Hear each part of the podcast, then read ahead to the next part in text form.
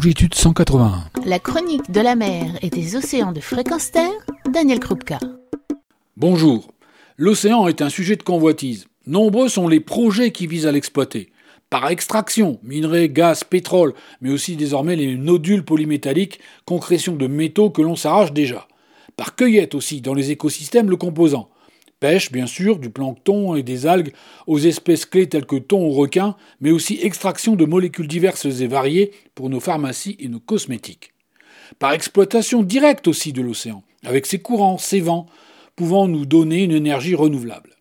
La plupart des États l'ont bien compris et fantasment sur une économie et une croissance bleue, moins susceptibles d'opposition et tout aussi rémunératrices.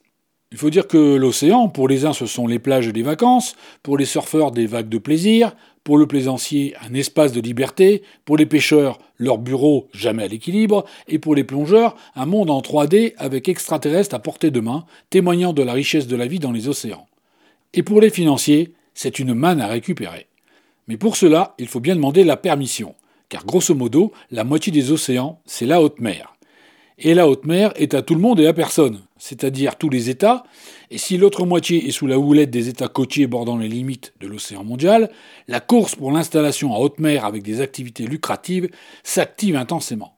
Dans ce contexte, le sous-sol, pour permettre des extractions et des rallonges de territoire, est l'objet de convoitises variées. Pour régler les appétits souverains, en haute mer, le fond de l'océan est déclaré patrimoine mondial de l'humanité. Autrement dit, on a déclaré cela comme un gâteau appartenant aux États et qu'ils se partagent entre eux et leurs entreprises favorites, sans même que le commun des mortels puisse y mettre son mot à dire. Pour la colonne d'eau, c'est-à-dire ce qui se trouve au-dessus du sous-sol de l'océan, la situation est bien moins claire. Zone de non-droit, ouverte à tous les vents et toutes les ambitions, bref, une ressource additionnelle Conscient de tous ces enjeux, et surtout des désordres possibles à venir, par la guerre économique mais aussi les dégâts que pourrait causer l'un des États ou l'une des entreprises affiliées, souvenons-nous de la plateforme Deepwater Horizon des marées noires et actuellement du déversement à venir des eaux contaminées de Fukushima, on a vu fleurir des initiatives visant à gérer l'océan mondial comme un bien commun.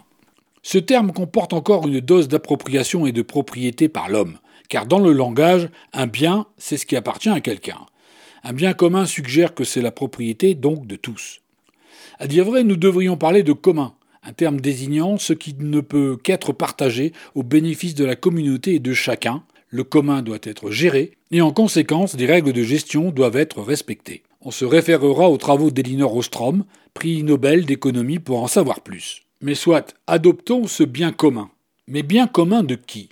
De l'humanité, bien sûr. Magnifique pas en avant, qui risque bien d'être celui vers le précipice où nous ont mené les mêmes expériences sur Terre. Pourquoi? Car notre regard anthropocentré donne une fois de plus la place à l'homme, à son pouvoir transformateur sur l'océan. À viser le bien commun de l'humanité, on risque d'en oublier que les 71% de surface de la planète bleue ne sont pas notre précaré que les êtres vivants, les écosystèmes le composant, sont fragiles et indubitablement liés à des cycles qui nous dépassent mais qui nous gardent en vie. Une approche écocentrée, c'est-à-dire avec la considération des limites naturelles de régénération de l'océan, ou une approche biocentrée de préservation de l'océan, en lui attribuant une valeur et une existence par lui-même, sont les ultimes recours à notre biais égoïste de vouloir tout posséder et l'océan devient dès lors un bien commun du vivant, c'est-à-dire qu'il est à partager entre toutes les espèces vivantes partageant son espace, ses services, interdépendants les uns des autres, y compris pour nous humains. Notre conscience dès lors ne peut que défendre ce bien commun du vivant, l'océan, partie liquide en interaction avec d'autres biens communs tels que l'air ou le sol, dont humains et non humains ne pouvons nous passer. L'océan bien commun de l'humanité? Allons plus loin, dépassons ce terme, défendons le bien commun du vivant, corrigeons et expliquons toute expression autre utilisée par ailleurs. Il y va de notre subsistance et existence future commune à l'ensemble du vivant. Retrouvez et podcastez cette chronique sur notre site fréquence